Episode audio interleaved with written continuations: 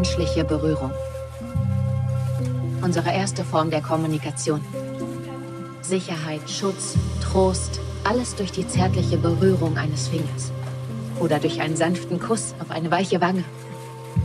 Wenn wir glücklich sind, verbindet es uns. Es macht uns Mut in Augenblicken der Angst. Erregt uns in Momenten der Leidenschaft und der Liebe. Wir brauchen Berührungen von denen, die wir lieben. Fast so sehr wie die Luft zum Atmen.